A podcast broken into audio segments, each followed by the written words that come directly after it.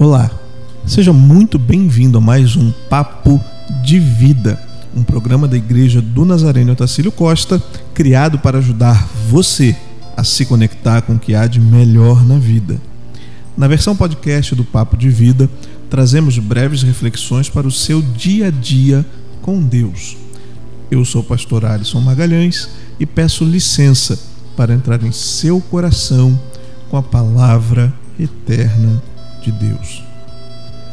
O que você faria se encontrasse uma pérola de grande valor? O que você acha que seria necessário para ter uma pérola dessas? De acordo com Jesus, é muito mais fácil do que a gente pensa. Na verdade, ele comparou o próprio reino de Deus a uma dessas pérolas.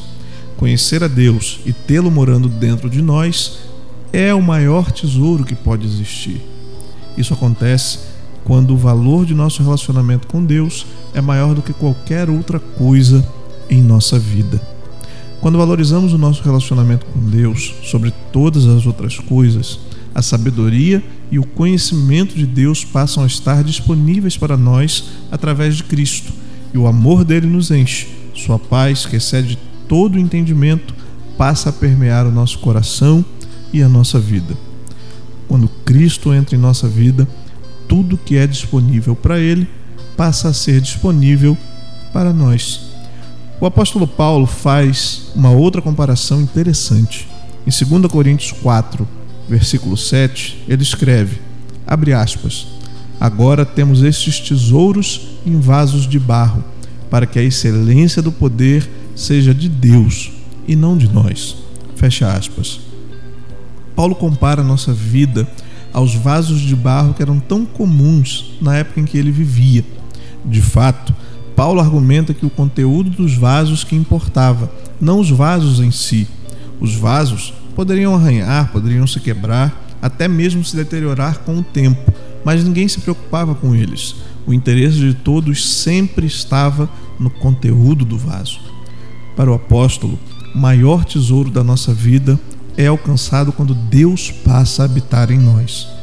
Quando as pessoas focam em nós, os vasos vão ver fragilidade, imperfeições e marcas de deterioração do tempo nas nossas vidas. Afinal de contas, nada que venha da nossa carne é passível de reconhecimento. Nossos corpos envelhecem e perdem o vigor. É apenas quando permitimos que Deus nos encha e renove o nosso interior que as pessoas percebem que há um valor incalculável dentro de nós. Não foque sua atenção na aparência externa ou na força física de alguém. Essas coisas se esvaem. Para conhecer o valor de uma pessoa, olhe dentro dela. Para conhecer o seu valor, olhe dentro de você e veja o que há, o que existe lá dentro. Qual é o conteúdo que você tem internamente. Se você ainda não permitiu que Deus lhe enche o interior, faça isso.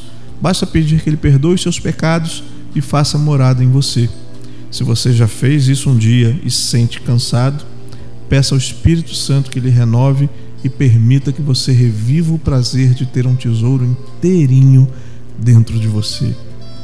Que Deus abençoe você e até o próximo episódio do podcast Papo de Vida.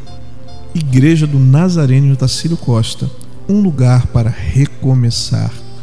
Nos acompanhe pelas nossas redes sociais, facebook.com.br Nazareno Tacílio e assine o nosso podcast, está disponível nos principais programas agregadores.